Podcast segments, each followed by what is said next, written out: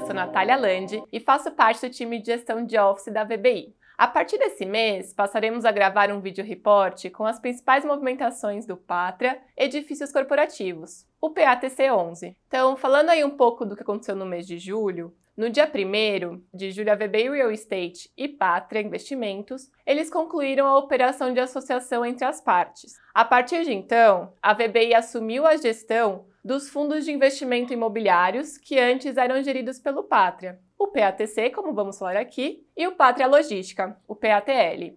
A gestão dos fundos seguirá com transparência, compromisso com os nossos clientes e sempre buscando investimentos de excelência, mais fortes, complementares ao portfólio e sempre mantendo a nossa meta de crescer a cada vez mais na indústria de fundos imobiliários. Então, falando aí sobre o PATC, o fundo ele iniciou as atividades em abril de 2019 e hoje tem aproximadamente 3,5 milhões de cotas emitidas, que somam um patrimônio líquido de aproximadamente 300 milhões de reais.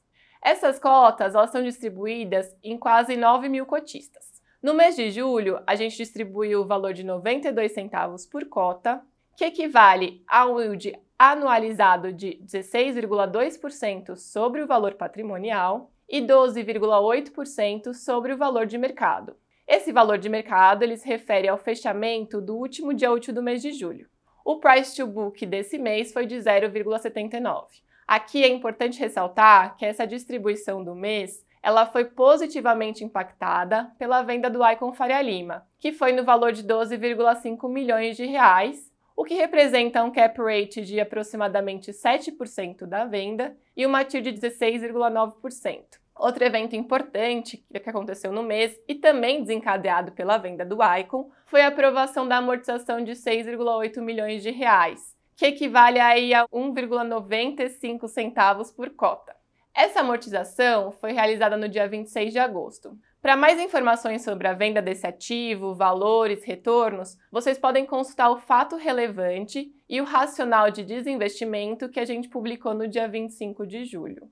Em relação às atualizações sobre a gestão patrimonial, durante esse mês a gente locou 576 metros quadrados no Setenco para a empresa Enerside Brasil Energias Renováveis. Eles vão ocupar metade da área que foi devolvida pela Trisul, que tinha anunciado a rescisão do contrato em outubro de 2021, mas a rescisão, a saída oficial, ela se deu apenas em julho de 22. O contrato de locação da Enerside tem duração de 5 anos, com início em agosto de 22. Com isso, a vacância do fundo ela cai para 22,7%.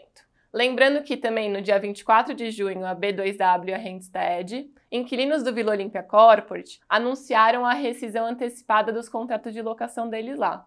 Mas a gestão aí vem trabalhando de forma prioritária para alugar esses andares vagos, melhorar, obviamente, o retorno aos cotistas e a gente espera aí dar notícias positivas em breve em relação às novas locações, como foi o caso aqui da Innerside. E aí também dando um panorama geral sobre os contratos de locação do nosso portfólio, Hoje a gente tem 16% dos contratos com vencimento para 2023 e 17% para 2024. Além disso, 23% das revisionais são em 2023. Bom, nesse mês é isso. Se tiverem alguma dúvida, pode entrar em contato com o nosso time de RI pelo nosso site ou através do e-mail ri@vbirealestate.com.